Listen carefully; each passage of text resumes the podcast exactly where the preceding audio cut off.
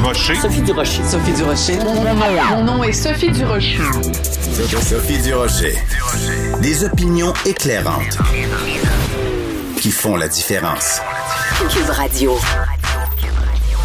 Bonjour tout le monde, bon mardi. Écoutez, vous êtes au courant évidemment de cette coalition formée par Catherine Dorion de Québec solidaire pour assainir le débat public, pour euh, mettre fin euh, aux médias toxiques, aux injures et aux insultes dans l'espace public.